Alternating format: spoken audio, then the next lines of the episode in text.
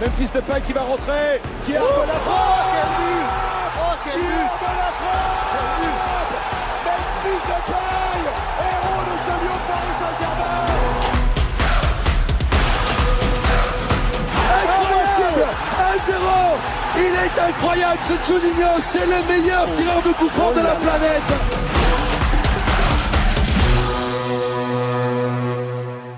Bonsoir à tous, bienvenue, bienvenue dans un nouveau Let's Go au surlendemain d'une belle victoire de, de l'OL. Hein. Euh, on rappelle quand même que Lyon a fait un très beau match. Voilà, je tiens à direct le dire, ça fait du bien de pouvoir le dire. Donc on va évidemment reparler hein, de ce match de 3-1 de l'Olympique lyonnais. On va évidemment parler du match de la semaine prochaine, de dimanche prochain, PSG-OL. L'Olympique lyonnais est quand même qu'à deux points du PSG on peut finir premier à la fin de la 15e journée, de la 14e journée, pardon, euh, dimanche prochain. Mais avant toute chose, on va parler d'un invité spécial, un très bel invité. Salut Giggs. Salut les gars, merci beaucoup pour l'invitation. Eh ben écoute, merci à toi d'avoir répondu favorablement à cette invitation. On va revenir un peu avec toi euh, sur ton parcours sur Twitter, sur ton parcours avec Winamax et, euh, évidemment avec nos trois autres euh, bah, pas invité du coup, euh, mais mes trois autres acolytes. Salut Antoine. Salut Val. On est, euh, il y a, oh, y a aussi qui est avec nous. Salut Emeric. Salut à tous. Et enfin Mathias. Bonsoir Mathias. Et bonsoir. Donc on, va faire un petit tour, voilà, de notre invité quand même parce que il est pas, il est pas méconnu hein, dans le monde de Twitter. T'es es quand même Geeks devenu un petit influenceur. Tu fais marrer beaucoup de gens. Euh, est-ce que tu peux un peu nous raconter ton histoire sur Twitter? Comment euh, comment t'es arrivé à devenir un peu un, influenceur, même si j'aime pas trop ce mot? Non, mais de toute façon, euh, j'influence même pas ma mère, donc on va dire que tout est relatif. après, écoute, mon histoire sur Twitter, elle a débuté il y a, il y a pas mal de temps maintenant. Je pense que c'était aux alentours de 2012-2013, étant donné que je suis né en 97, tu vois, j'étais assez jeune. Et pour la petite histoire, j'ai rejoint ce réseau pour stalker mon ex, mon premier amour de l'époque. Et puis quelques années plus tard, bah, écoute, ça m'a apporté mon, premier CDI et ça m'a fait rencontrer euh, la deuxième femme de famille, etc. Donc, euh, donc voilà, une, folle aventure, on va dire. Et puis bah, c'est vrai qu'au départ, j'avais une utilisation un petit peu professionnelle euh, du réseau parce que j'ambitionnais de travailler un petit peu dans les médias sportifs. Donc voilà, il y a ceux qui ont pu me connaître sous mon vrai nom et prénom il y a quelques années maintenant, où j'écrivais des articles, je participais à des podcasts, etc. Un petit peu, un petit peu à l'image de ce que je fais là.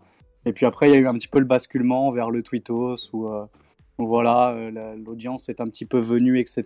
Donc j'ai adopté un peu plus un, certain anonymat, même s'il est tout relatif, euh, pour, pour la tranquillité. Et puis voilà, maintenant je me prends pas la tête. Twitter c'est devenu mon métier, comme vous, comme vous l'avez dit. Donc, euh, donc voilà, c'est vrai que c'est une grosse partie de ma vie, mais, mais j'espère que bah, écoute, ça durera le temps que ça durera et puis que je découvrirai d'autres choses plus tard.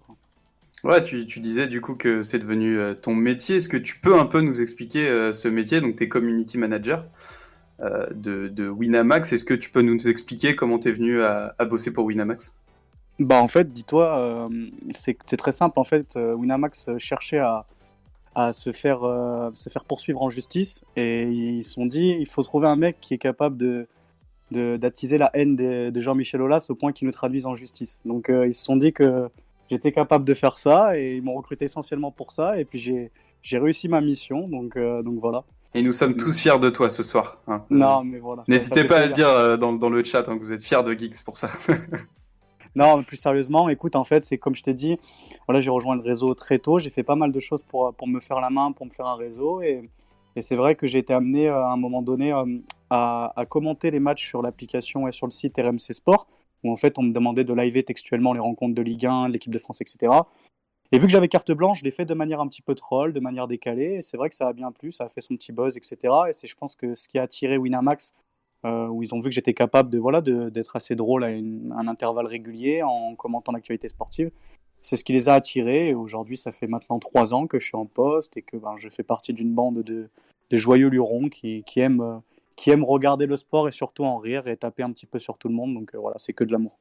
Bah écoute, on, on, te souhaite vraiment que ça continue parce que nous aussi on s'éclate à, à, regarder tes tweets, franchement, c'est très honnête. Euh, putain, on dirait que je fais du Cyril Hanouna là. Euh, non, euh, je, je, voulais revenir un peu euh, aussi. Tu as une sorte, on va dire, de nouvel amour pour l'Olympique lyonnais depuis euh, quelques mois, voire même ça va faire un an. Oh, t'as mal passé le dossier. Cet amour-là, il est, né, il est né bien avant. C'est-à-dire que le ah. premier mot, c'était Aou. Et ça, les gens ne le savent Mais pas. Mais non, ah ouais, non, je savais pas, écoute. Vas-y, raconte-moi. Non, en vrai, en vrai, faut que j'explique. C'est sympa de m'avoir invité dans un truc, euh, un truc lyonnais pour que j'explique un petit peu cette ambivalence parce que ça fait naître, euh, ça cristallise beaucoup de passion et un petit peu de haine sur les réseaux. Euh, faut savoir, en fait, tout simplement que moi, je suis avant toute chose un, un grand passionné de football. C'est une place vraiment prépondérante dans ma vie et je pense que les gens ne se rendent pas compte à quel point ce sport euh, fait la pluie et le beau temps euh, dans mon existence et c'est souvent la pluie du coup. Mais, euh, mais c'est vrai que du coup j'ai voilà, j'ai très vite été pris par le football. Et lors d'un séjour euh, en vacances à Bordeaux en 2005 je suis tombé amoureux du, des Girondins de Bordeaux club que je supporte inconditionnellement depuis. Ceci étant je suis originaire de la, de la, région grenobloise. Et quand tu es né dans les années 97-2000 forcément tu ne peux pas être imperméable à l'hégémonie lyonnaise qui s'est produite euh, dans les années 2000. Et, euh, et autant te dire qu'autour de moi, il y avait énormément de supporters lyonnais, dont mon meilleur ami, etc. Et c'est vrai que j'ai grandi dans ce cocon de beaucoup de supporters lyonnais. J'allais régulièrement à Gerland. Et, euh, et c'est vrai que, comme je vous le disais en off hier, en fait, dans la vie, je suis un petit peu un, connard prétentieux et arrogant. Et qu'est-ce qui est, qu'est-ce qui est plus prétentieux et arrogant qu'un lyonnais? Donc, je pense que c'est comme ça qu'on s'est trouvé, l'Olympique lyonnais et moi. C'est-à-dire que, surtout depuis Twitter, je me suis dit que quand on est condescendant et qu'on essaye d'apprendre le football à tout le monde, c'est mieux d'être lyonnais que bordelais. Euh, mais non, plus sérieusement, c'est vrai que j'ai toujours été assez fan en fait de la gestion de ce club. Pour moi, Jean-Michel Aulas c'est le plus grand président de, de tous les temps en, France. Et j'ai toujours eu voilà, cette admiration pour, pour, pour tout ce qu'a mis en place Jean-Michel Aulas, pour toutes les composantes du club, avec notamment la formation. Et puis bah aussi, comme je vous l'ai dit en premier lieu, je suis passionné de football. Et quand tu es passionné de football, bah, tu te tournes plus vers l'Olympique lyonnais que vers la bande à Depréville et Rémi Houdin. Donc euh, donc c'est aussi pour ça que j'ai une tendresse particulière pour les jeunes lyonnais. Et puis voilà, je me suis souvent épris des joueurs lyonnais, que ce soit Benzema à l'époque euh, ou d'autres depuis, j'adorais la casette, etc. Donc voilà, j'ai toujours eu ce, goût pour les, pour, pour, les équipes lyonnaises, pour les joueurs lyonnais. Et, c'est vrai que je suis assez régulièrement les résultats de l'Olympique lyonnais. Ok, avant de reparler de il euh, y, a, y a Thomas Kill17 dans le chat qui demande quelles sont tes études? T'as fait quoi comme études pour être euh, community manager? Alors, toi, je vais essayer d'être très rapide. En fait, euh, j'ai pas fait d'études particulières euh, par rapport à ça. C'est-à-dire que je voulais faire une école de journalisme, mais j'avais pas les, fonds nécessaires pour payer les écoles et j'avais pas envie de m'endetter sur 20 ans. Parce que là, moi, je viens d'un petit peu loin, etc. Et du coup, en fait, j'ai très tôt misé justement sur Twitter et sur, sur la puissance de ce réseau pour, pour l'interaction et pour se faire connaître. Et c'est vrai que je, je me suis dit que, voilà, mon parcours euh, professionnel euh, dépendrait plutôt de ce que je ferais sur la toile plutôt que de mes études. Donc, j'ai fait un bac littéraire plutôt bon élève. Et ensuite, je suis parti en licence en droit dans le seul but d'obtenir un diplôme assez solide pour euh, ensuite euh, partir, si vous me passez l'expression, avec mon, mes couilles et mon baluchon euh, à l'aventure et faire naître tous les, contrats, tous les contacts pardon, que j'ai pu, que j'ai pu acquérir au fil des années sur Twitter. Euh, ça s'est pas passé comme ça parce que, comme je vous l'ai dit, au final, tout ce que j'ai fait en parallèle de mes études a, fini par payer assez tôt. Et c'est comme ça que Winamax est venu me chercher alors que j'entamais ma troisième année de droit à Grenoble. Euh, il m'a invité à, prendre place dans l'équipe de CM et donc pour la petite histoire, ils m'ont me contacter aux alentours du 25 octobre et, et au 6 novembre, j'attaquais euh, à Paris avec deux valises sans savoir où j'allais dormir, euh, sans même prévenir la fac que je partais, en rendant l'appartement et, et, voilà, c'était là. Donc en fait, voilà, j'ai un parcours assez atypique et j'ai pas vraiment de formation particulière. J'ai appris mon métier sur le tas, voilà. Et je remercie Winamax d'ailleurs de m'avoir de m'avoir euh, offert cette opportunité. Aujourd'hui, je m'éclate dans ce que je fais, donc euh, donc c'est cool. Ah, c'est aussi la, la joie de, de, ce, de, ce, métier, enfin de ces métiers de communication où, où finalement on ne sait pas trop où on va d'une année ou l'autre. Bah, c'est l'école de. T'en es le meilleur exemple. Hein, ouais. Non, mais les réseaux, il n'y a pas. Comme je dis toujours aux jeunes, je dis l'important c'est de passer du temps sur les réseaux, essayer de développer nos compétences. Mais au final, moi, tu sais, mon outil de travail, c'est mon, mon esprit. Donc tout peut, ma formation, c'est la vie, c'est-à-dire c'est le, ma passion pour le sport, c'est tout ce que je peux lire, tout ce que je peux observer. Donc c'est vrai qu'il n'y a pas de parcours type pour ce type de métier-là. C'est une chance aussi pour ceux qui sont pas forcément bon. Moi, j'étais plutôt bon élève, mais il y en a qui se retrouvent pas forcément dans le système scolaire. Et c'est intéressant. Bon, je leur dis pas de décrocher, bien sûr, mais de, de voilà, il y, y, a des métiers qui sont, qui sont accessibles euh, différemment. Après, encore une fois, sans revenir dans les détails, j'ai quand même bossé depuis très tôt euh, en parallèle pour me, faire connaître. Donc c'est pas tombé du ciel. Maintenant, ça montre que c'est accessible pour tout à chacun et j'encourage tout à chacun de, s'investir dans, dans, ça et j'espère qu'ils seront euh, aussi vite récompensés que j'ai pu l'être moi. C'est clair, faut jamais lâcher. On va revenir un peu sur, euh, sur les Girondins. Euh, les Girondins, quand même, là, c'est trois matchs en défaite. Hein. Vous, avez, vous avez battu Rennes à domicile. Euh... clairement, on joue le titre, ouais. Ouais, bah, je, je pense aussi. Vous avez fait quand même 2-2 contre le PSG. On en rigole, mais c'est génial pour vous parce que c'est le genre d'exploit qu'on aime toujours quand on est un club qui euh, aspire à pas forcément grand chose en Ligue 1 actuellement. Et là, vous avez gagné Brest et encore avec un but de Ben Arfa. Qu'est-ce que tu penses là de ces trois dernières semaines et de cette équipe qui, bah, qui continue de bien avancer? Bah, Je pense que c'est avant tout le, club d'Atem Ben Arfa. Et, et voilà, enfin, j'explique pas vraiment le, les choses autrement. Il faut dire que depuis que depuis est arrivé à Bordeaux, il y a, tout a changé. Comme je disais, Bordeaux, c'était un club qui était en, en crise euh, cruelle de confiance, euh, de, en, manque euh, profond de talent, et puis qui, n'avait, qui a perdu ce petit grain de folie, cette grinta. Et quand tu prends un mec comme Ben Arfa, est-ce que c'est pas le meilleur cocktail des trois de talent, de folie et de confiance? Alors il y a toujours l'inconnu sur, sur, son, sur son, état de, son état physique, etc. Au final, il nous avait promis d'être plutôt en forme et de s'être préparé à ça. Euh, prouvait qu'il n'a pas menti parce que quand tu le vois jouer actuellement, tu te dis que c'est impossible qu'il n'ait pas bossé de son côté pour être aussi rapidement prêt à tenir au moins 80 minutes. Alors certes, euh, il est exonéré de pas mal de tâches défensives. Certes, Jean-Louis Gasset a eu l'intelligence, à court terme en tout cas, de baser son système autour d'Atem Benarfa. Et certes, ça causera certaines limites au groupe qui se cache derrière lui. Pour autant, on, va peut-être en parler par rapport à Lyon, on est dans une Ligue 1 qui est plus faible que jamais, je pense. Et aujourd'hui, en fait, tu vois que quand tu amènes un, un, joueur pétri de talent, euh, revanchard, dans une équipe qui était un petit peu à la peine, et eh ben, il suffit que lui, euh, lui euh, soit au niveau, au niveau auquel il peut prétendre, et puis tout le monde se met à son diapason, il tire vraiment tout le monde vers le haut. Je pense qu'il a persuadé certains joueurs moyens que Bordeaux était capable d'obtenir des résultats, alors peut-être pas par leur intermédiaire, mais au moins au travers du sien. C'est pour ça que dès qu'ils ont le ballon, ils lui donnent. Donc voilà, c'est quelque chose. Après, Bordeaux, faut pas non plus s'enflammer parce que voilà, comme je te dis, à un moment donné, il y aura peut-être certaines limites parce qu'aujourd'hui, c'est vraiment, même si Gasset, les joueurs s'en, défendent, il y a une Ben Arfa dépendance qui est totale. Euh, maintenant, on va pas, moi, je vais pas bouter mon plaisir. Ça fait des années que je me fais terriblement chier, que ce club est devenu, euh, est devenu tiède, est devenu sans saveur et plongé dans un anonymat. Euh, et quand tu fais venir un mec comme ça, qui en plus fait les performances qu'il qui aligne récemment, voilà, il faut, il faut prendre cette dose de bonheur, cette dose de kiff, le laisser faire, parce que vraiment c'est un joueur merveilleux. Donc, donc voilà, moi j'explique surtout ça par, par le parfait, la parfaite harmonie entre la symbiose entre le système de Gasset fait pour Ben Arfa et les performances que Ben Arfa est capable de sortir, même si bien évidemment l'équipe est globalement très solide. Je crois que Costil a réalisé 8, 8 clean sheets cette saison, donc c'est quand même Bordeaux a toujours été une équipe difficile à manœuvrer. Maintenant, ça a toujours peiné dans l'animation, dans l'animation offensive. Et quand tu rajoutes un artiste comme Ben Arfa, pour le moment, ça suffit. Euh, j'espère que d'autres sauront euh, hisser leur niveau pour l'accompagner et pour, euh, pour disons, s'en servir plus que de l'user. Quoi. Puis Charles en parle là sur le, le chat de, de, Let's Go. T'as pas peur que s'il se blesse, ben, au final, il n'y ait plus rien quoi? Ah si, totalement, totalement. Totalement, c'est ce que je vous dis, c'est très court terme d'ailleurs, c'est ce que ce qu'aujourd'hui la presse, parce que on va pas parler peut-être des RMC, mais c'est vrai qu'il y a des Boafsi, des Riolo qui, qui, ont été très durs avec l'arrivée de Ben Arfa en disant qu'il n'apporterait absolument rien, que c'était un joueur fini. Force est de constater, quand je crois qu'il a joué 7 matchs, il a déjà ramené 9 euh, points à lui tout seul. Je pense notamment au match à Rennes, qui fait gagner tout seul. Euh, le match contre Brest, où au final il fait la décision tout seul. Et puis il y avait le match contre Nîmes aussi, où il obtient le penalty quasiment tout seul. Donc ça fait quand même déjà 3, pour, 3 matchs où il est ultra décisif. Plus le match au parc, où certes il coûte un but, mais après il fait un match, il fait euh, un match incroyable. Donc, euh, donc oui, bien sûr, oui, bien sûr, c'est sur du court terme. Bien sûr que c'est de miser uniquement sur lui, ça a ses limites, sachant que tu vois vraiment que les autres se cachent derrière lui. Maintenant, est-ce que Bordeaux avait vraiment d'autres solutions? Euh, Je ne sais pas. Pour le moment, ça marche. Ça permet à Bordeaux de se replacer à la dixième place plutôt que de végéter dans les bas-fonds du classement.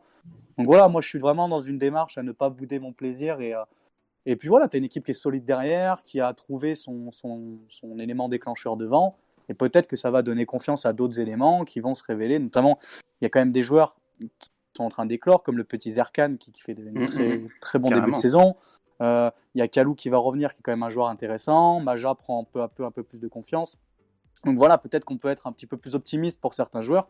Et puis de toute façon, dès que tu éloignes Rémi Houdin, Nicolas Depréville et Wang Wijo du terrain, euh, ça va tout de suite mieux quand même. Puis juste une dernière question, j'aimerais que vous réagissiez avec moi, les gars, Antoine, Émeric et Mathias aussi. je pense à Ben Arfa, parce qu'en plus c'est un ancien lyonnais, donc on peut en parler un peu. J'ai lu, et je vous conseille de lire 1987, Génération sacrifiée de Max Vandrel. Hein, les, les gars, si vous m'écoutez vraiment, lisez ce livre parce qu'il est génial.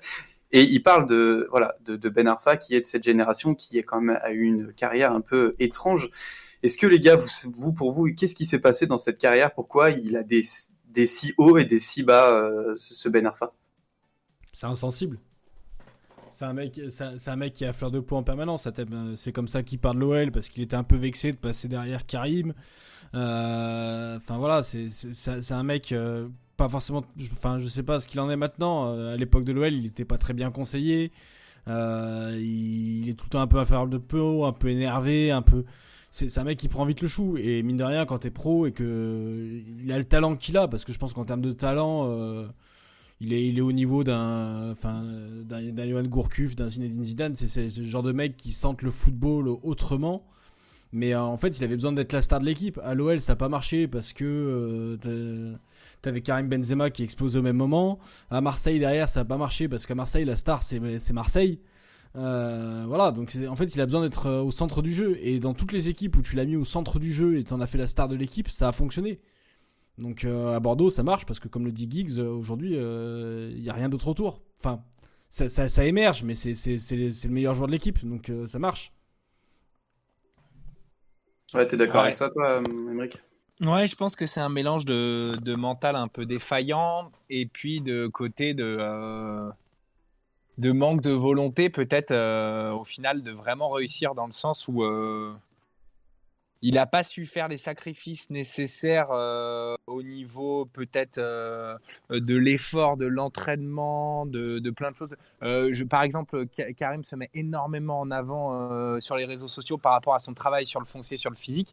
Mais c'est pas anodin en fait. C'est vraiment se lever le dimanche à 9h du mat, faire du physique, c'est pas anodin. Et puis il y a aussi le côté, euh, il a pas su aussi sur le terrain, forcément, dans des équipes euh, d'un niveau un peu au-dessus, euh, se mettre au service de l'équipe plutôt que au service du foot qu'il aime et, des dribbles qu'il aime faire. En fait, il a, il a pas voulu, il a pas voulu nier son identité et sa volonté de comment jouer il, joue un peu un sport individuel. Je veux pas caricaturer le mec, oui, il est trop individualiste, il joue trop pour lui. En fait, il, a envie, il s'éclate en fait. Et euh, je pense que juste s'éclater, je pense que ça a des limites au niveau euh, de pour quelle équipe tu joues. Pour une équipe moyenne, ça peut marcher si euh, l'entraîneur met tout autant d'avant pour ça. Sur une équipe un peu plus forte qui a des ambitions au niveau titre, etc., ça peut devenir plus compliqué.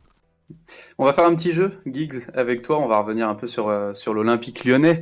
Euh, c'est tout simple, je vais te poser des petites questions un peu euh, sur les joueurs que tu préfères, des, choses comme ça. Tu vas me répondre cash avec une ou deux phrases pour t'expliquer, et puis comme ça on va enchaîner. Est-ce que ça te dit? Ça, ça me va très bien. Bah, tout simplement déjà, la première question, quel est pour toi euh, l'espoir le, lyonnais, le, joueur qui, qui, qui est l'espoir lyonnais pour toi? Maxence Cacré. Ah, vas-y, on, s'en doutait un petit peu, hein, mais tu peux bah, nous expliquer pourquoi? Bah, J'aurais dit, dit Amine Gouiri parce que je suis encore plus gouiriste que Cacriste. Malheureusement, on va pas revenir sur les conditions de son départ parce que sinon on va tous pleurer. exactement. Euh, mais, aujourd'hui, je dirais Cacré parce que parce que c'est un joueur qui est, qui, est, absolument superbe, qui a une palette euh, technique euh, qui, est, qui, est, quasiment sans limite, hum, qui a en plus d'être déjà au niveau, qui a encore une certaine marge de progression. Enfin voilà, je, il suffit en fait regarder jouer Cacré et vous comprendrez. J'ai même pas besoin de détailler. Vous, je sais que vous regardez. pour ceux qui suivent peut-être moins assidûment l'OL, bon, on, le voit moins ces derniers temps, mais dès lors qu'il est sur le terrain, regardez. Je pense que, je dis souvent, ils comprendront dans 100 ans, mais pour Cacré, il suffit de, regarder 10 matchs et, on a compris. Et euh, all time, on parle vraiment de toutes les générations. Si tu dois choisir le joueur de l'Olympique lyonnais, c'est qui pour toi? Karim Benzema. Karim Benzema, euh, ça coïncide, euh, sa période lyonnaise coïncide avec mon, mes premières émotions foot, mes premiers souvenirs. Et c'est un joueur qui, m'a marqué, notamment quand j'allais à Gerland voir les, les Lions-Bordeaux. À chaque fois qu'il prenait le ballon, c'était c'était caca culotte. Il y avait un, frisson qui s'emparait bah, de, tout le stade. Des supporters adverses avaient peur, les supporters locaux euh, avaient un espoir fou. Euh, tu sentais que l'étincelle pouvait venir à tout moment. Euh, moi, je me rappelle d'un joueur qui allait plus vite avec le ballon dans les pieds que les autres sans ballon. Euh, donc voilà, Karim Benzema. Puis quand tu vois l'ascension, le travail du bonhomme, puis tout ce qu'il représente autour, parce que l'éthique de travail est monstrueuse, le talent est dingue, euh, le palmarès est fou. Donc euh, voilà, vraiment immense respect pour Karim Benzema. Donc là, on a une équipe qui est quand même assez compétitive, mais on va dire s'il y a un joueur aujourd'hui qui est en dehors de l'OL et que tu te dis, putain, j'aimerais bien quand même le voir à Lyon, ce serait quel Ah, j'en ai un. Malcolm. Malcolm, parce qu'au final, il, bon, voilà, on peut pas lui reprocher d'avoir voulu tenter son rêve de partir au Barça, jouer avec Messi, etc. Maintenant, il est au fin fond de la Russie. Euh, je tiens quand même à rappeler qu'il fait des performances là-bas. Malheureusement, personne ne le sait, personne ne le voit, et il n'a pas été très bon les, depuis qu'il fait la dernière fois en Ligue des Champions quand il est revenu de blessure. Mais il est quasiment euh, homme du match euh, à chaque fois qu'il joue. c'est un joueur pétri de talent, un phénomène comme j'ai rarement vu à Bordeaux, et c'est typiquement le genre de joueur Malheureusement, euh, c'est quasiment infaisable par rapport à son contrat actuel parce qu'au niveau financier, c'est monstrueux. Maintenant, c'est typiquement s'il arrive à, faire euh, cet effort financier, se relancer dans un club comme l'OL, ça pourrait être gagnant-gagnant parce que j'ose espérer que l'OL va retrouver rapidement Ligue des Champions. C'est vraiment tout, un tout autre talent, sans, faire offense à Toko Ekambi ou à Kadewere, mais là on parle quand même d'un monstre, un vrai crack. Et, euh, et, je serais ravi de voir Malcolm à l'OL. Après, pas sûr que les supporters soient ravis de le voir débarquer par rapport euh, à ce qui s'est passé lors du dernier Lyon Bordeaux. Hein. C'est vrai, c'est vrai. ouais, mais c'est juste une petite simulation, on s'en fout de et, ça. Écoute, ça, ça, veut dire qu'il s'intéresse à, il s'intéresse à Lyon finalement, même si c'est en négatif, c'est-à-dire qu'il a. Moi, je me souviens plus du but monstrueux qu'il nous a mis où on était un peu apathique, il nous met une frappe de 25 mètres que de, que, mm. de, que de sa simulation. Hein. Il nous a mis. Euh, c'était marrant ce but. D'ailleurs, il fait deux fois des 1-2 avec, un, avec euh, des coéquipiers qui servent vraiment de, de mur ou de, de plot juste pour lui remettre et qu'il accélère et il envoie une frappe. C'est franchement sur les dix dernières années, c'est top 3 meilleures frappes de Ligue 1. C'est indécent la frappe qu'il a. C'est indécent. Sachant que le top 2 frappe de Ligue 1 est dans le même match. Oui, Fekir, Fekir de. Eh, il y a Fekir, ouais. Il y a Fekir, ouais, Fekir frappe de loin, c'est quand même fils de Toulouse euh, face à Toulouse euh, trois mois avant. Ah, mais au-delà des buts, je parlais, je parlais, je parlais de joueurs, c'est-à-dire capables de, de rééditer l'exploit. En l'occurrence, Depay et Fekir sont capables de rééditer l'exploit, mais euh, de, Malcolm, le nombre de frappes de loin qu'il envoie, il a une pureté dans le geste et tout. Enfin, c'est phénoménal. Hein. Et donc, du coup, je vais te poser, Giggs, la même question, mais avec simplement l'entraîneur. Quel entraîneur t'aimerais voir à Lyon? Ah, Écoute, je vais être pragmatique. Euh, moi, j'ai toujours poussé pour le retour de Lolo White, de Laurent Blanc. Parce que, mine de rien, je trouve qu'on manque énormément de respect à Laurent Blanc. Partout où il est passé en tant qu'entraîneur, ce qu'il a fait à Bordeaux, c'était absolument monstrueux. Alors attention, quand je dis Laurent Blanc, j'aimerais bien qu'il vienne avec Gasset, parce que pour moi, c'est un tandem qui, va, qui ne va pas l'un sans l'autre. Euh, maintenant, voilà, alors certes, ça fait pas bander. Je sais qu'il y a des Lyonnais qui me parleraient de Sampaoli, etc. Que chose que faut pas être figé dans la vie. Hein. Moi, un mec comme Sampaoli, ça pourrait être intéressant dans un autre registre, etc. Maintenant, euh, on sait globalement qu'Olas aime bien avoir des entraîneurs français, etc. Je pense que ça serait plus qu'un compromis, en tout cas, une suite logique. Euh, il y aurait toujours cette question sur le fait qu'il n'est pas entraîné depuis très longtemps. Maintenant, voilà, en équipe de France, il a eu une génération très compliquée et c'était loin d'être affreux. Au, PSG, quand tu prends du recul, euh, son bilan, il est pas loin d'être exceptionnel, même s'il y aura toujours ce manqué mémorable contre City. Et voilà, moi, pour moi, c'est un mec qui, qui, qui, qui, était, pendant un temps, qui était totalement adapté au haut niveau. Maintenant, je ne sais pas comment il a suivi ces dernières années, etc. Il y a cette fameuse rumeur comme quoi il bosse pas vraiment, etc. Il n'a pas vraiment envie de revenir. Donc il y a plein de bémols. Mais écoute, euh, quand tu vois qu'on a pris Rudy Garcia dans l'urgence, enfin, je dis on, oh là là, tu vois, je me suis, je me suis perdu. que l'OL a pris euh, Rudy Garcia, etc. Euh, pour moi, Laurent Blanc, il aurait eu toute sa place et je pense que on aurait, enfin, l'OL aurait un, un, jeu beaucoup plus léché et beaucoup plus alléchant hein, avec Laurent Blanc. Oui, je pense qu'on est tous d'accord sur ça. Un joueur, un joueur qui est passé par Lyon, alors pas forcément euh, d'actualité, hein, tu peux choisir aussi dans les générations d'avant, un joueur où tu te dis, oh ça va être génial à Lyon, mais finalement, gros flop. Je pense savoir qui tu vas dire, mais bon. Euh, tu penses savoir qui Ah bah oui, oui, oui, forcément. C'était évident. Forcément, Johan Gourcuff. Voilà. Euh, ouais, forcément. Ah bah, bah, ça restera. Mais, mais plus que Gourcuff, c'était ce fameux losange avec euh, Gaïda Fofana, etc. Ça, c'était vraiment parce que Gaïda Fofana, moi, que je l'avais vu jouer en jeune, pour savoir que c'était quand même un monstre. Donc, ah donc, donc il y a eu ce, ce losange raté là avec des joueurs je- j'omets euh, bien évidemment Maxime Gonalon, qui pour moi est une tumeur et un cancer. Je sais que ça fait mal au cœur des Lyonnais quand je le dis, mais, euh, mais c'est un joueur que je trouve horrible et qui pour moi, est, son vrai niveau est milieu de tableau de Ligue 1, style euh, Angers. Euh, voilà, au moins je me mouille. Euh, mais, mais sinon, c'est voilà, forcément Gourcuff. J'ai même pas besoin de revenir sur pourquoi. hein. C'était l'élu, c'était le successeur. C'est le seul qui, un temps, dans la gestuelle et dans la production, s'est un petit peu rapproché de Zizou.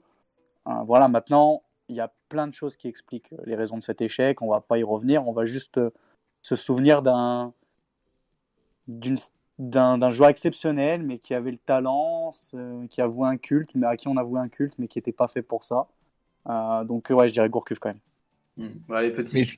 Oui, vas-y, excuse-moi. Ce qui est d'autant plus frustrant en fait avec Gourcuff, c'est que, et d'ailleurs euh, énormément de Lyonnais lui, lui, lui portent un grand amour euh, malgré un peu euh, ce qu'on appelle un accident industriel au niveau, au niveau tarif, etc. C'est que chaque fois qu'il revenait de blessure, qui a été très, régulièrement blessé, il était bon quoi. Il était trop bon, même, même s'il faisait que qu'être de moins en moins rapide du fait d'une suraccumulation de blessures. À chaque fois, il inventait des trucs. Il avait une prise de balle et une conservation de balle assez folle, des éclairs de génie sur ses frappes ou sur ses passes, etc. C'est, c'est d'autant, c'est ça qui était d'autant plus frustrant, c'est que chaque fois il revenait, il était très bon, et au bout de deux ou trois matchs, il redisparaissait. C'était horrible à vivre. Mais il a jamais, il a, il n'a jamais été pas bon, Gourcuff. Il a soit été bon, soit il n'a pas été, tout simplement. Mais c'est ça qui est. Il a jamais été pas bon. En tout cas, Ouais, il pas, faisait de pas de ses- mauvais match. Hein. Il faisait pas pas de mauvais match. pas dans ces années lyonnaises et bordelaises. Donc c'est vrai que c'est triste. Euh, petite dernière question, euh, c'est un peu la même, mais à l'inverse, c'est un peu le joueur qui est arrivé à Lyon, tu t'es dit, mais, pourquoi il arrive à Lyon? Et au final, il a prouvé qu'il avait eu raison de venir? Hmm, bonne question. euh, Je vais essayer de rester dans les actuels. Franchement, ça. J'ai. Non, j'ai pas de. Bah, bah, tu sais quoi, Memphis? Euh, Memphis. Même si, même si au final, euh, j'y croyais vraiment en ce mariage, etc. C'est pas vraiment que je me dis pourquoi il vient à Lyon, mais c'est quand même assez surprenant de le voir venir à Lyon par rapport au statut qu'il a. Et, euh, et Memphis, c'est un joueur auquel je suis très attaché, que je trouve absolument iconique. Et je trouve que son choix a été, a été parfait, son, sa, sa mutation a été parfaite. Il a pris un leadership incroyable, il a, il a vraiment évolué dans son jeu, tout ce qui est vista, dans, l'efficacité. Et aujourd'hui, je trouve que Memphis, c'est l'une des vraies belles histoires du recrutement lyonnais des, des 15-20 dernières années, avec un joueur qui est arrivé, euh, dont on pouvait se poser plein de questions sur l'état d'esprit, sur ses intentions, et qui aujourd'hui, je pense, une figure phare de l'Olympique lyonnais, et qui, de par sa prestance, son charisme et ses performances, euh, rend un petit peu à ce club ses lettres de noblesse, euh, là où, dans une période où parfois l'OL à décliner un petit peu de ce côté-là. quoi. En tout cas, merci Giggs, merci d'avoir joué le jeu, c'était vraiment cool. On va passer euh, au match de dimanche, évidemment, Metz-OL, enfin de dimanche dernier. Metz-OL, 3 buts à 1 pour Lyon, des buts de Depay, un doublé de Karl Toko et Cambi, et c'est Boulaya qui marque pour Metz. Euh, c'est un match globalement très satisfaisant, je pense que vous êtes d'accord dans le chat, on a vu des belles choses. On a vu euh, un Toko Ekambi en feu, il faut le dire. Il a été vraiment exceptionnel. Dis-moi, Giggs, euh, un peu faire le tour de, de, ce que tu penses de ce match. Bah écoute, alors je vais être totalement transparent avec parce que je suis comme ça. Le match, je l'ai pas vu en direct. Maintenant, contrairement à beaucoup de gens dans le paysage audiovisuel français, je bosse. Donc, j'ai rattrapé mon retard. Et ce que j'ai noté, bien évidemment, bah oui, c'est forcément un, un match encourageant dans la lignée de, derniers, avec, comme tu l'as dit, certaines individualités qui ont répondu fortement présentes. Euh, je pense forcément à Toko Ekambi, qui depuis quelques semaines a gagné en efficacité. Et là, sur ce match-là, c'était vraiment assez impressionnant. Tu as l'impression qu'il marchait sur l'eau et qu'il pouvait tout réussir. Je pense aussi à Paqueta, qui, lorsqu'il est dans ce, dans ce registre-là, amène une verticalité qui faisait cruellement défaut à l'OL en début de saison. Il apporte toute sa vista et puis des projections. Euh, donc vraiment, il y a ces deux joueurs qui sont sortis du lot. J'ai noté aussi de Seglio, que je trouve intéressant et qui, pour moi, devrait être amené à concurrencer très sérieusement Dubois euh, sur le flanc droit. Euh, du coup, voilà, en tout cas, moi, je me félicite d'une chose, c'est que je pense que l'OL a enfin trouvé la bonne formule avec ce 4-3-3. Ça se voit dans la série de, la série de, résultats actuels avec ces six victoires et, ce nul. Et je crois qu'on a l'OL a plus perdu depuis 10 matchs. Euh, si tu regardes, ça coïncide avec le passage de son, de son 5-3-2 au 4-3-3. Qui permet, je pense, et aussi avec la, la mise sur le banc de, de Dembélé, que j'aime bien par ailleurs. Et je trouve que voilà, c'est cette équipe avec euh, Memphis euh, axial, en espèce de faux neuf, qui, qui attire forcément les, les défenses. Allô, allô Ah, en 2-3 touches maximum, là où en fait jusqu'alors il le faisait en 5-6 touches en essayant de trop dribbler. Euh, voilà, je trouve qu'en fait le système permet de sublimer les qualités de chaque joueur. Euh, voilà, on a été dur avec Toko et Kambi. Maintenant, je trouve que utiliser comme ça euh, dans, dans une profondeur, mais qui est beaucoup moins, qui est bah, beaucoup plus, comment dire, beaucoup plus exploitable qu'en début de saison avec les euh, 26, euh, 26 centres par match qui étaient envoyés des saucisses sur Dembélé et compagnie. Là, tu, sens vraiment a des rares dédoublements amènent plus des passes que des centres, notamment sur le premier but. On le voit avec Memphis, qui est très bon service de Toko et Kambi en retrait. Et voilà, je trouve que ouais, ce système, il permet voilà, donc, euh, aux ailiers d'être plus dans un confort et de montrer un petit peu moins leurs limites techniques. Ça permet à Memphis de se balader, d'être toujours aussi décisif. Et encore une fois, comme je disais, ça permet à certains milieux de se projeter. Je pense à Awar, je pense à Paqueta. Donc ouais, je, prends, je vois ça d'un œil assez positif pour l'OL. Je pense que voilà, la formule, elle est trouvée. Ça me fait un peu de peine parce que c'est sans Cacré, notamment au milieu. Mais on peut dire quand même que ce milieu de terrain, euh, avec Guimarèche, avec Paqueta et Awar, euh, tient largement la corde et devrait être euh, renouvelé. Maintenant, je me demande notamment sur le match sur Paris si on pourrait pas faire monter Awar un petit peu d'un cran, peut-être à la place de Kade- Kadewere notamment, et peut-être inclure Cacré pour un petit peu plus bosser au milieu. On se souvient tous de sa performance remarquable lors du Trophée des Champions contre le PSG. Donc voilà, je ne sais pas si on, on- l'évoquera peut-être plus tard, ce match face au PSG, mais voilà, moi je pense, que, je pense quand même que le, le 4-3-3 fait du bien, que Garcia a trouvé son type. Et, et voilà, comme je le disais, aujourd'hui, je pense que ce système-là permet aux joueurs de s'exprimer comme il- au niveau qui devrait être le leur. Et Val, Bon. si tu me permets, je voudrais Ouais. réagir sur, le, sur, sur ce que dit Gig, sur, la- sur la concurrence. C'est vrai que, enfin, on, on en parlait là, juste avant de prendre l'antenne. Euh, je suis d'accord avec toi sur, sur cette idée de concurrence et je pense que, en fait, euh, je, je suis pas sûr qu'au niveau du milieu de terrain, on ait trouvé le 11 type parce que le 11 type, il va au niveau du, enfin, le 3 type, on va dire, au niveau du milieu de terrain, il va s'adapter. Euh, on sait que, on en reparlera après, mais face à Paris, tu risques de pas avoir le même milieu que face à Metz parce que t'as pas les mêmes besoins au milieu de terrain. Et en même temps, euh, le fait d'avoir, euh, mine de rien, t'as quasiment 6 joueurs pour, pour 3 postes, et ben ça va pousse les mecs à, à se déterrer sur le terrain. Et ça fait longtemps, ça fait très très longtemps qu'on n'avait pas vu les joueurs de l'OL s'arracher autant. Euh, Enfin, je disais, même Guimarães, qui était pas forcément, euh, qui était un peu en dedans euh, sur, sur ce match-là, techniquement, il n'était pas euh, le, plus à son aise parce qu'il n'était pas dans son poste de relayeur qu'il affectionne. Mais tu sentais que le mec, il faisait les courses et qui donnait tout ce qu'il avait sur le terrain parce qu'il sentait que, enfin, s'il laisse sa place, bah ouais, il y a Mendes, il y a Cacré. T'as as, d'autres joueurs qui peuvent évoluer au milieu de terrain. On a vu Diomandé à la fin jouer, euh, jouer relayeur, euh, enfin faux 5, faux troisième défenseur central et, et milieu récupérateur. Donc enfin voilà, t'as une grosse concurrence qui fait que les mecs sont obligés de mouiller le maillot un peu. Alors ça va peut-être bouger en décembre parce que euh, mine de rien, il y en a peut-être qui vont se dire bon bah vous êtes sympa la concurrence, intense, c'est sympa, mais moi j'ai envie de me barrer ailleurs et puis de jouer. Je pense notamment à Oussem Aouar hein, qui, qui pas réussi à partir cet été, qui pourrait partir cet hiver, on commence à l'entendre. Mais voilà, mine de rien, le fait d'avoir 5 ou 6 joueurs pour 3 places, et ben les mecs ils s'arrachent. Et, euh, puis la paire Paqueta Guimarães est très complémentaire. Alors on peut y associer Aouar, on peut y associer Cacré, euh, on peut y associer Mendes quand on va avoir besoin de défendre plus bas. Donc effectivement, ce, milieu de terrain à l'OL, il y a beaucoup de qualité pour peu de place et, euh, ça fait que ça performe. Euh, devant, c'est tu vois qu'il y a un peu moins de concurrence et bah, Moussa Dembélé, euh, il a, un peu plus de mal. Donc enfin à voir comment les trois de devant peuvent, peuvent évoluer. On sait que Dembélé de paille ça n'a jamais bien marché. Euh, ça- ils s'apprécient, hein, c'est pas un problème de, de personnalité entre eux, mais euh, enfin voilà, sur le terrain ça fonctionne pas très bien. Euh, là, on a vu qu'Adewere était un peu en dedans, donc effectivement, pourquoi pas replacer Awar plus haut ou essayer Memphis sur l'aile face au PSG. Il y a quand même des solutions. On savait que l'OL avait un effectif de qualité et quantitatif euh, pour cette année. Euh, maintenant que ça commence à marcher, on peut se dire qu'effectivement, tu, tu, tu peux aller chercher peut-être un peu plus que ce que tu espérais au début de la saison. On va, on va revenir sur le début du match. Euh, Il y a quand même un fait, un fait d'arme, un fait de jeu très important dès le début du match, et cet arrêt euh, de Anthony Lopez sur le penalty de Boulaya. Euh, Qu'est-ce que vous en pensez de cet arrêt qui est quand même rare pour Anthony Lopez? Déjà arrêter un penalty euh, Je crois que c'était il y a deux ans son dernier penalty arrêté. Ouais, Et euh, est-ce que ça met pas un peu euh, l'Olympique Lyonnais en marche dans, dans ce match? Bah, déjà, il faut. Si on peut en parler rapidement, je pense qu'il n'y a pas péno, déjà.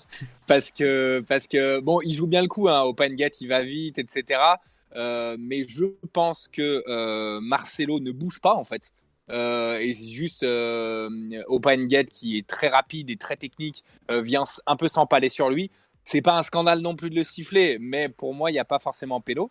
Donc, donc après, Boulaya, qui est un, un joueur techniquement très fort, il a fait un super match, mais il tape mal son péno, ça rebondit un peu juste après sa frappe, euh, et, euh, et Lopez est finalement euh, à deux doigts même de la, il la bloque, pardon, oui, voilà, il la Il la bloque. Ce ouais. qui montre bien, ce qui montre bien, c'est hyper rare hein, un tir au but vraiment bloqué comme ça. Ce qui montre bien que c'est quand même un loupé euh, côté côté, côté Boulaya. Après, ce qui est cool, c'est que Lopez euh, est quand même spécialiste de partir euh, mauvais côté, donc du coup, il a parti bon côté, donc c'est toujours cool.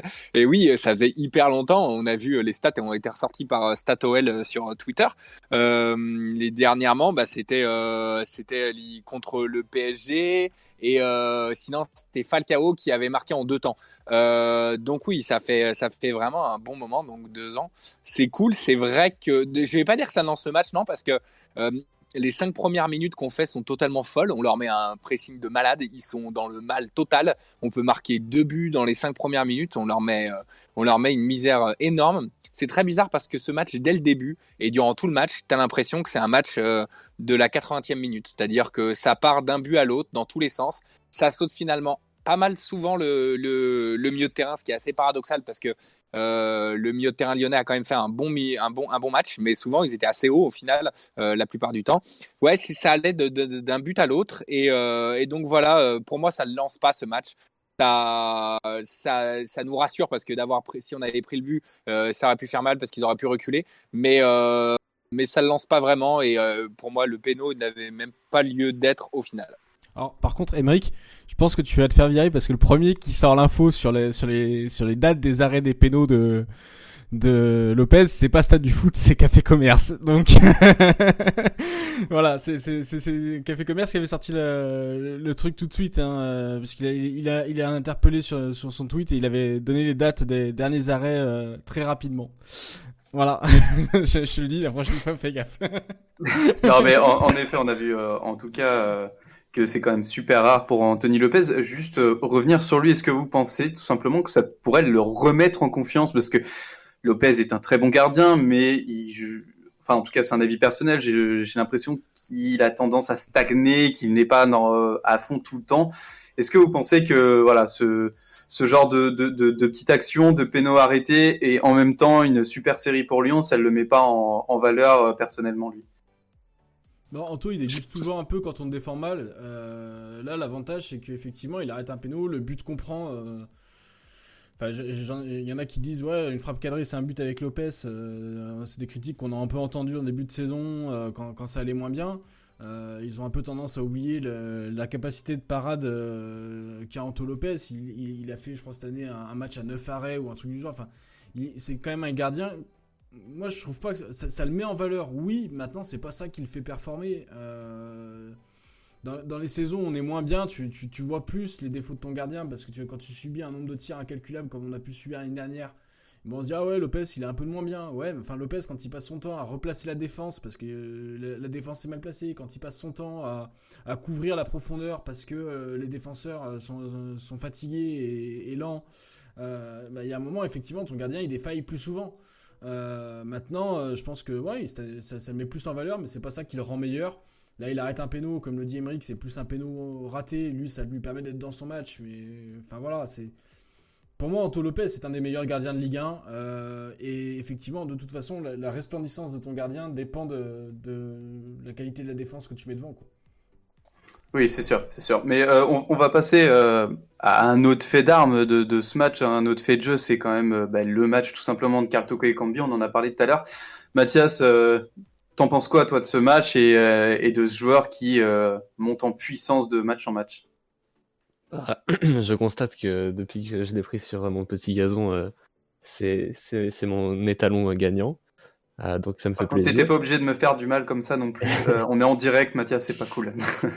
Et euh, oui, sinon, bah, c'est excellent de le voir re- retrouver euh, de la réussite. Alors, de- depuis Strasbourg, la réussite est enfin venue, mais là, même dans le jeu, dans les décisions, euh, dans les, intentions, pardon, et, techniquement aussi, il fait avec ce qu'il a, il essaye pas de surjouer, il, il- prend les bons choix, et au final, ça donne qu'il est souvent au bon endroit, il fait souvent la bonne passe, souvent dans le bon timing, et forcément, quand tu joues comme ça, ça te met beaucoup plus dans des situations de but, et comme il a la réussite avec lui en ce moment, il marque beaucoup plus souvent. Et donc, euh, c'est un cercle vertueux et, et c'est, c'est très représentatif de l'OL finalement qui a retrouvé la, la réussite avant de ressavoir bien jouer au foot. Parce que bien jouer au foot, ils le font depuis trois matchs environ. Mais la réussite, elle date bah, environ Strasbourg, comme j'ai dit. Et depuis ce jour-là, la réussite et les buts ont amené le jeu. Et donc, c'est, c'est un joueur très représentatif de l'OL, je trouve. C'est clair, il aurait même pu mettre un magnifique but, hein, son enroulé Oui, sur la barre là. T'en penses quoi, Giggs? Est-ce que t'es d'accord avec Mathias toi? Ben, c'est surtout qu'en plus, c'est qu'il commence vraiment, donc au-delà d'être performant, il commence à stater. Et si tu enlèves le nombre de poteaux qu'il touche par match, euh, ça serait quand même des stats qui seraient assez folles. hein. Donc euh, voilà, après moi, comme je l'ai dit, je pense vraiment que le changement de système euh, lui est bénéfique. euh, parce que comme je disais, il, il est dans des situations où il peut frapper en deux, trois touches, soit un petit crochet enchaîné par une frappe, soit il a juste à fixer et tout ça.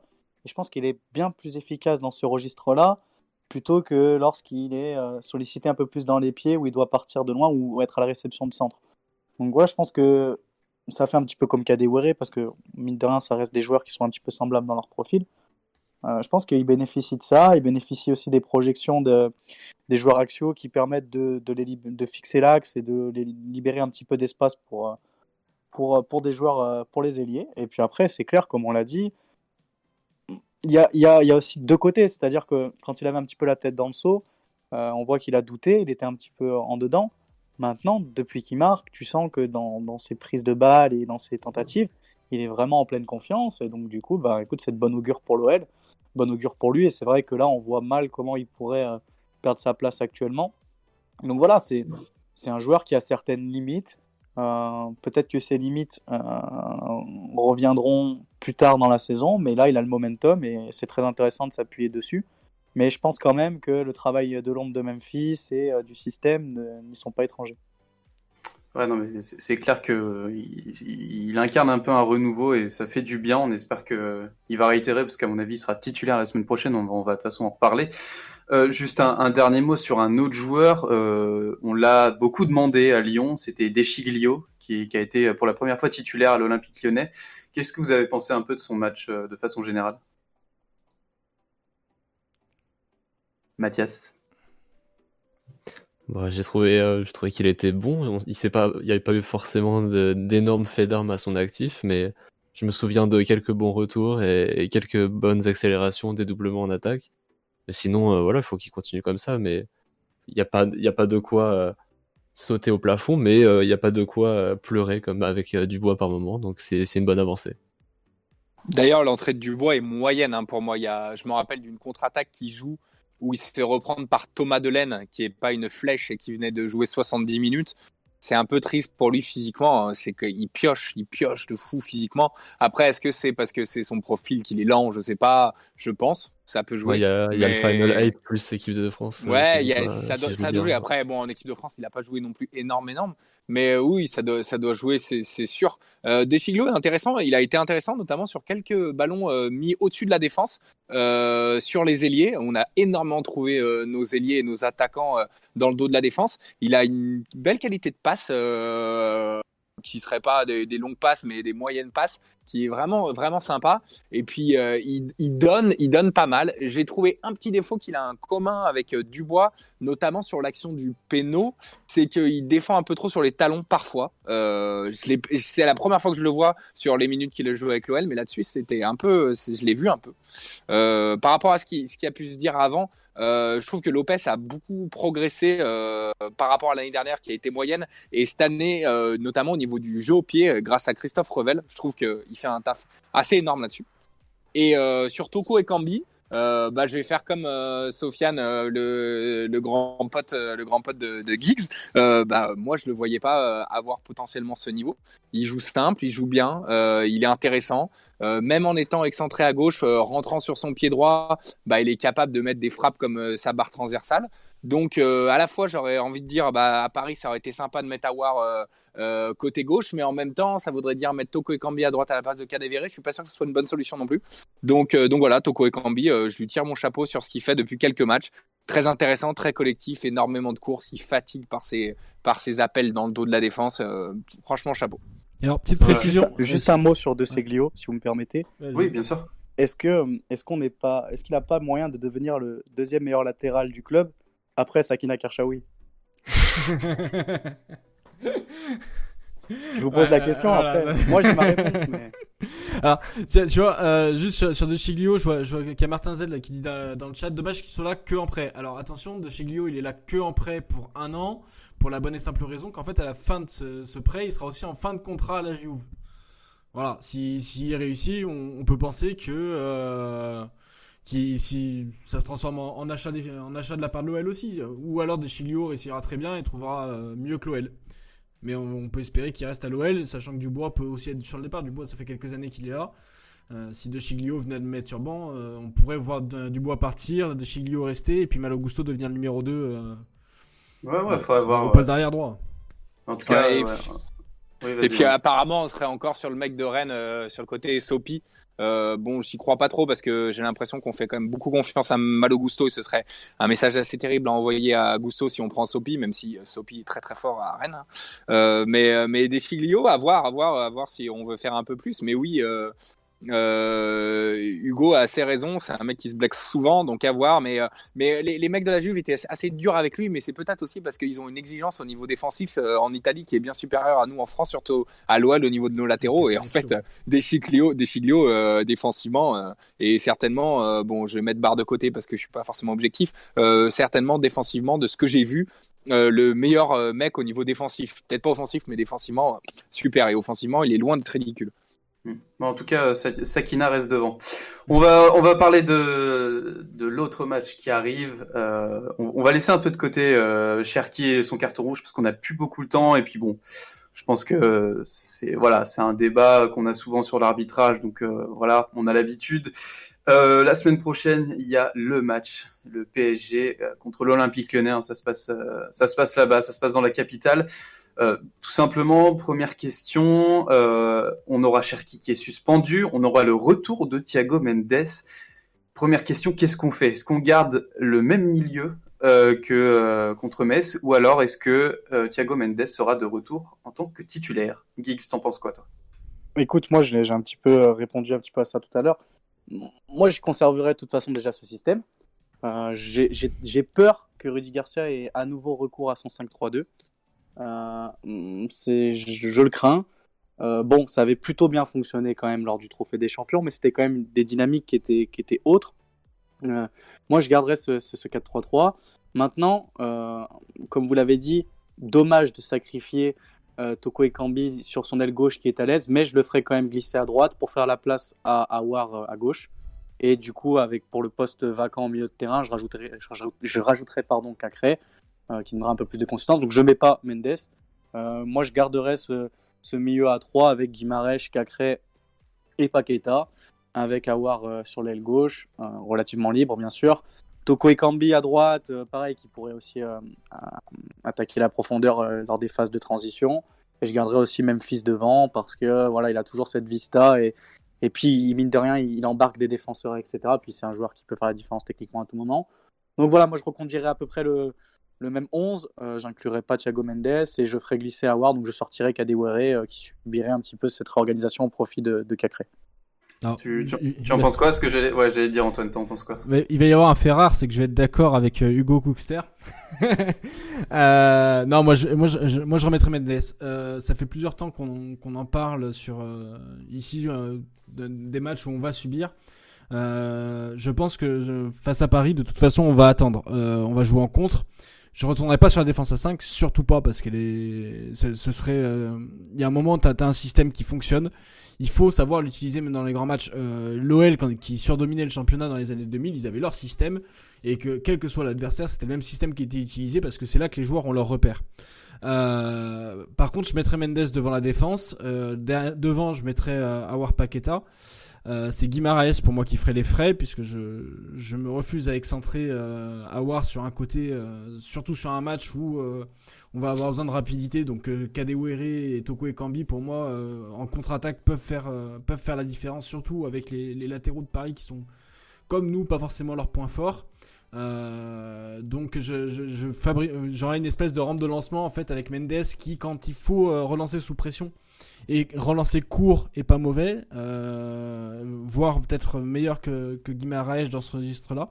Et devant avoir Paqueta qui permettront d'alimenter euh, correctement des ailiers, de venir euh, apporter de la densité dans l'axe, euh, de venir combiner avec Memphis. On a vu notamment, on n'en a pas parlé, mais le deuxième but face à Metz avec un jeu en une touche qui est absolument sublime. Je pense que ça fait des années qu'on n'avait pas vu un, but comme ça. Moi, j'ai un peu vu, revu le but de- face à l'Inter. Euh, alors l'Inter c'était encore au-dessus parce que c'était la Ligue des Champions, c'était enfin c'était le grand Inter de Milan. Mais là face à Metz, on a eu ce jeu en une touche, euh, fluidité. Il manque presque, j'allais dire, euh, si on veut être sublime, il manquait presque une passe en retrait de Toko Ekambi euh, dans la surface pour pour le but. Mais enfin voilà, on sent que Awar, Paqueta, Memphis, ce trio-là, ça fonctionne bien. Et que si on a deux ailes rapides sur les côtés, ça peut obliger la défense à s'écarter pour pas laisser euh, Kadewere et Toko Ekambi arriver euh, par les angles de surface en faux pied euh, pour enrouler des frappes. Donc ce, ce, ce, quatuor là peut bien fonctionner. Et avec Mendes devant la défense, parce que Mendes, on sait qu'il saura supporter le pressing, on sait qu'il va aider à tenir aussi euh, quand il va falloir euh, subir les assauts parisiens. Donc euh, voilà, pour moi c'est c'est comme ça que je fonctionnerai. Perso, j'irais plus pour un hybride de, vos deux systèmes, mais par contre, euh, j'ai un choix qui sera assez impopulaire puisque ça consisterait à sortir Awar du 11 carrément. Parce que je suis d'accord pour les contre-attaques euh, de points Kadewere et Toko Ekambi, et j'ai pas été convaincu par Awar au milieu de terrain, même s'il y a encore du progrès. et Je pense que malheureusement, les trois autres euh, sont encore meilleurs, dans une meilleure forme actuellement. Et surtout, euh, ça, me permettrait d'inclure Cacré à la place de Thiago Mendes, même si encore une fois, avec tant de qualité au milieu, il n'y a rien qui me choquerait comme combinaison, mais pour ce match, je préférerais Cacré. Déjà parce que je suis très curieux du miroir que ça peut donner avec Verratti, et potentiellement de l'un qui presse sur l'autre et de ce que, ça pourrait donner. Et aussi parce que le PSG est sûrement une des équipes qu'on va rencontrer qui pressera le plus, et sur ce point, je préfère largement la, la capacité de relance sous pression de Cacré. Mais est-ce que t'as pas peur euh, parce qu'on parle quand même d'Oussem Aouar quoi C'est enfin, c'est bête à dire mais Oui, il va- il va vouloir bien tu sais c'est le talent il, il va de toute façon il veut partir de Lyon est-ce que tu penses pas que c'est sa vitrine aussi à lui? Ouais, je pense que pour ces raisons-là, tu peux pas le mettre sur le banc parce que c'est Ah oui. un joueur que tu vends et tout. Voilà. Là, ouais, je parle hypothétiquement dans ma carrière FIFA, c'est ce que je ferais quoi. Bah, en, en tout cas on va on va jouer forcément euh, ben, c'est bête à dire mais l'un des matchs de notre saison est-ce que vous pensez sincèrement en cas de victoire ou de défaite euh, est-ce que admettons là si Lyon gagne ce match on peut euh, attendre de l'OL qui finisse premier du championnat à la fin de l'année? C'est une Oh. question, je sais, qui est assez dure, mais c'est un match, il faut le dire, il faut, il faut l'avouer, c'est un match de transition. C'est quand même un match contre ben, le Paris Saint-Germain. En fonction du, res- du résultat, est-ce qu'on peut se dire, bon, ben, Lyon jouera la première place ou Lyon jouera le podium? Qu'est-ce que vous en pensez? Doit finir, Bah, c'est le- compliqué. Le podium, le podium, il est obligatoire. Le podium, il est obligatoire sans jouer de Coupe d'Europe et avec euh, l'effectif et la profondeur qu'on a, et aussi le, le fait qu'on a le droit à cinq changements cette année, ce qui nous arrange, mais euh, de façon folle. Euh, on se prend la tête avec cinq milieux exceptionnels sans, sans citer Jean Lucas, qui, est, qui certainement aurait une place de titulaire dans pas mal de clubs de Ligue 1. Euh, donc, Ouais. donc euh, le podium, c'est absolument obligatoire. Je dirais même que la deuxième place est obligatoire. Parce que bon, euh, Lille, Lille est, est sympathique, mais euh, sur pas mal de matchs, on a vu quand même ses limites. Euh, contre Monaco, ils gagnent ce week-end. Et euh, bon, c'était pas flamboyant, loin de là, c'était quand même moyen. Contre Lyon, ils ont été très moyens. Ils sont, c'est quand même pas, ça tourne pas non plus de façon folle et ils ont pas une profondeur si folle, notamment quand on voit que Thiago Giallo euh, joue arrière droit et que Renildo joue à gauche. Et bien que certains ont trouvé son match plutôt pas mal ce week-end, je le trouve quand même très faible, notamment en attaque. Donc le podium c'est obligatoire et la deuxième place obligatoire. Après la première place, euh, c'est complexe, hein, c'est complexe. Et puis le PSG, euh, le PSG, euh, est-ce qu'ils vont dépasser le huitième ou le quart de finale de Ligue des Champions? Euh, S'ils le dépassent pas, est-ce qu'ils vont pas faire une fin de saison tonitruante C'est compliqué. hein. Euh, Moi, en fait, c'est la formulation qui vient. Je dis, doit finir premier. Euh, non, si Lyon bat le PSG, Lyon peut finir. Ouais, peut aspirer, peut Ouais, peut aspirer. ouais, voilà, désolé ça, pour la sémantique. ouais, quoi. C'est c'est- peu. Est-ce que, est-ce que vraiment en cas de victoire, est-ce qu'en cas de victoire, Lyon peut aspirer à la première place, tout simplement Mais Lyon Moi, peut aspirer, à, la- à- partir du moment où tu attaques la saison, Lyon peut aspirer à la première place. Il y a un moment, faut, faut, faut arrêter de se cacher derrière le PSG. Alors le PSG est une armada, certes, euh, à des, des, des- des centaines de millions d'euros. Euh, maintenant, moi, c'est le PSG, je, je l'assimile un peu aujourd'hui à ce qu'était le Real Madrid des années 2000. Euh, et ce Real Madrid-là, à l'OL, il est venu se faire taper deux fois 3-0. Et, euh, et il, il, enfin, il a jamais gagné face à l'OL euh, à Santiago Bernabéu. Donc, euh, enfin voilà. Euh, maintenant, tu, tu, tu, tu- dépends de, du- tu dépends de la saison du PSG, certes. Est-ce que le PSG va être plus ou moins dedans? Est-ce que le PSG va faire euh, plus ou moins début de saison compliqué ou est-ce qu'ils vont carburer tout de suite? Mais par contre, toi, de ton côté, tu dois carburer tout de suite. Tu dois faire ce qu'on est en train de faire en ce moment, en fait. Tu dois euh, prendre des points. euh, Tu dois prendre face, 3 points face à Metz. Tu dois prendre 3 points face à Dijon. Euh, tu dois arrêter de perdre des points face aux petits qui jouent le maintien. Et face aux gros, tu dois pouvoir te montrer et aller chercher les points, au moins quand c'est chez toi. Euh, le, stade des Lumières, enfin, le Groupama Stadium, était une, forteresse imprenable quand on a commencé en 2015. C'est ça que ça doit être le enfin, Groupama Stadium. Les équipes doivent pas venir en promenade de santé quand elles viennent à Lyon. Donc à partir du moment où tu prends euh, le maximum de points chez toi ou chez les petits à l'extérieur, tu vas prendre les points, tu joues le titre et c'est ce que l'OL doit faire. Maintenant, est-ce que tu peux le jouer chaque année? Euh, Non, pas. C'est pas. C'est pas toi qui le décide, c'est le PSG. Si le PSG fait sa saison pleine et que et les mecs ils tournent super bien face à l'OL, et bah ils t'écraseront et puis ils finiront devant. Maintenant, tu dois te donner les moyens d'aller euh, les concurrencer au moins jusqu'à ce que le match euh, OL PSG ait lieu. Et Euh, puis en, juste- en dehors, euh, si je peux me permettre, en dehors de toutes euh, les considérations euh, comptables et objectifs qu'il y a, mais juste euh, est-ce qu'on peut, on, on doit arriver en fait? Parce que là, on a, on a la chance d'être en décembre et d'aller au Parc des Princes, et le match a une signification dans la saison. C'est-à-dire comptablement, si tu en oublies le passé, tu te dis bah ok comptablement en fait, quelqu'un qui sort du coma là, il fait ah bah il y a une finale du championnat là, c'est c'est ça. Donc euh, il faut rêver de ce match-là et dans la semaine et après si on le gagne évidemment tu peux rêver encore plus grand mais il faut rêver de ce match-là parce que c'est pas tous les enfin ces dernières années c'est arrivé très rarement que ce soit dans cette situation-là. Euh, Mais on, ça- do- on doit pouvoir les taper.